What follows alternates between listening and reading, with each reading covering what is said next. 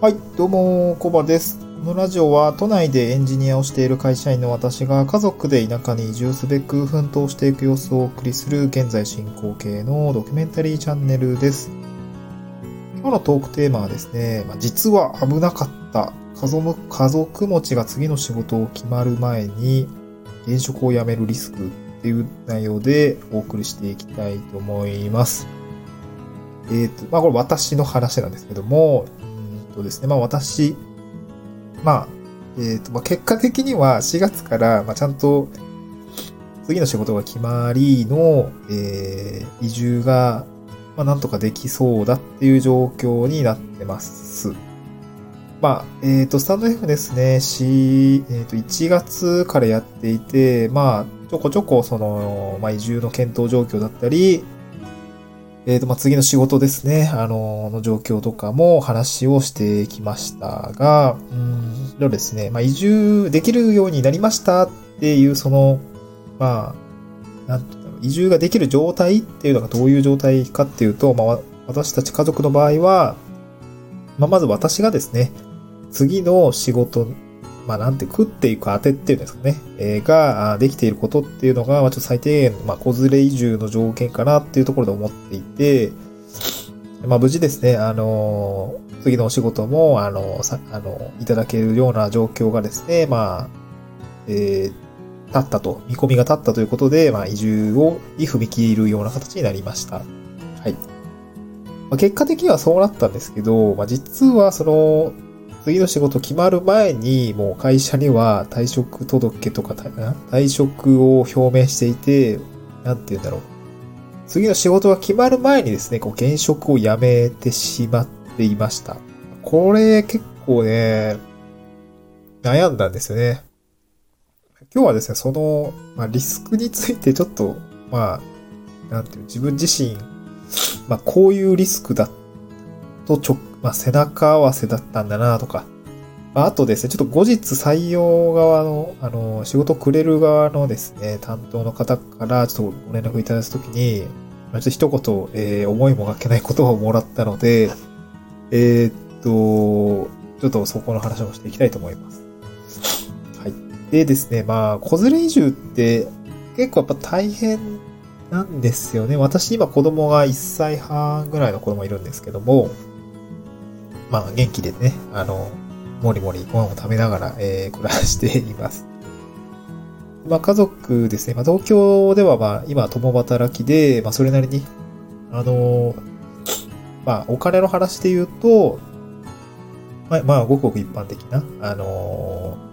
収入があって、まあその分ちょっと東京で住んでるので、それなりに支出出ちゃうんですけども、まあまあやっていけるような感じではあります。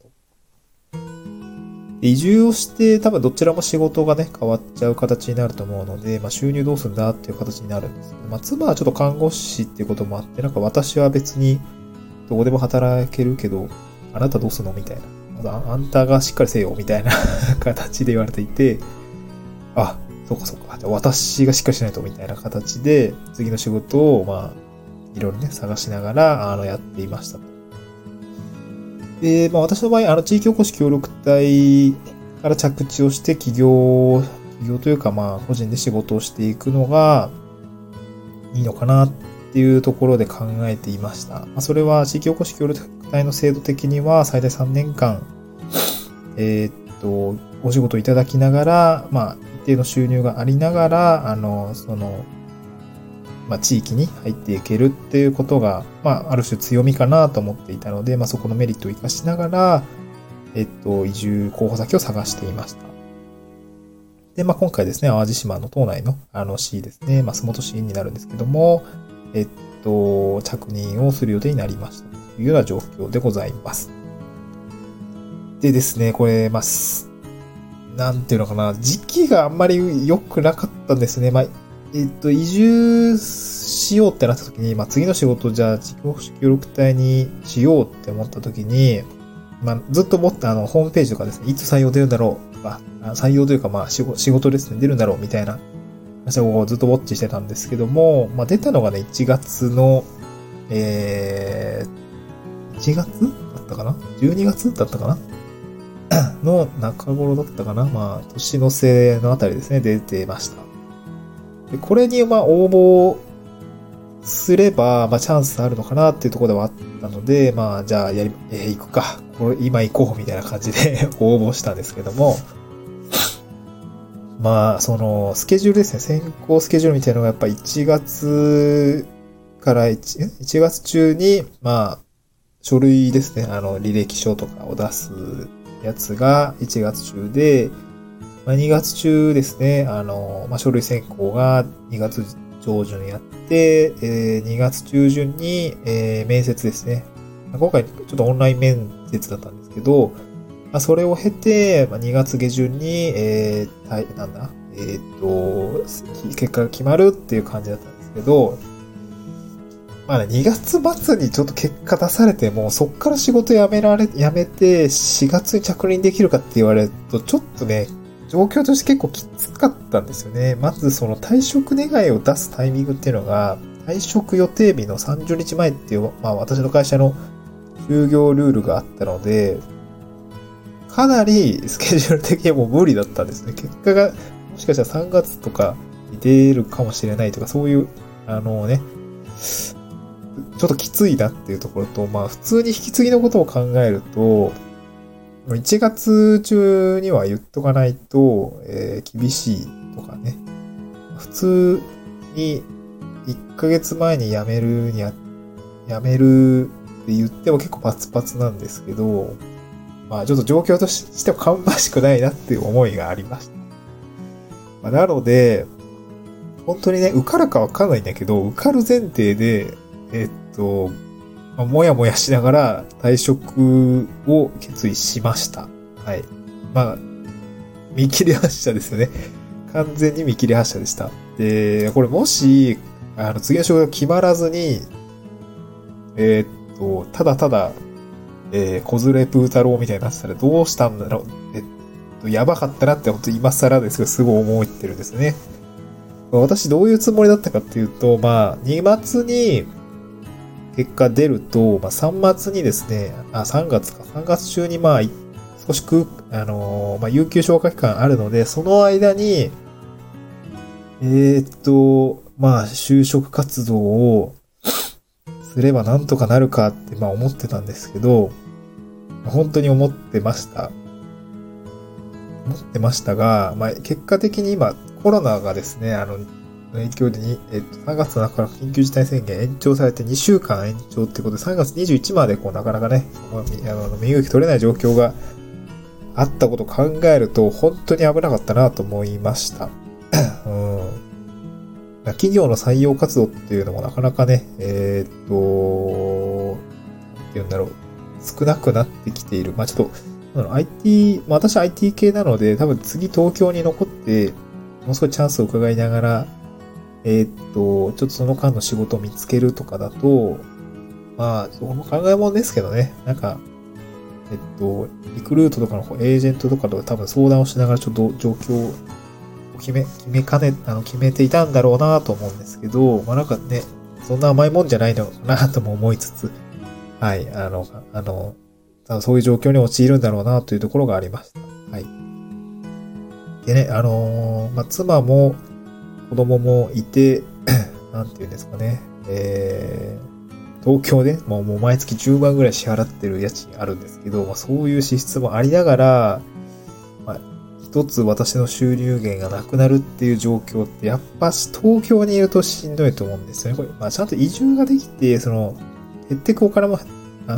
っていくお金も減っている状況であれば、まあ、まあまあ、なんか貯蓄でなんとかなれ、なるからっていうところではあったんですけど、東京でね、もうすごいバカ高い家賃払い続けるってなると、ちょっとね、すぐお金溶けてっちゃうなっていうところがあるので、すごい危なかったなと思いました。なので、現職辞めるかすごい迷ったんですけど、まあ、結果勢いで退職辞めましたっていうのも、まあ、なんていうの、受かる前提でもい、まあ、気持ち的には言っていたっていうところがあるんですけど、そのつもりで、あの、や、やめないと、あのー、なんていうんですかね、まあ、踏ん切りつかなかったっていうのもあるし、まあ、その、もう気持ちがそっちに行っちゃってるんですね。もうやめて次に移住するんだみたいな、そういう気持ちになっていたっていうところ、まあ、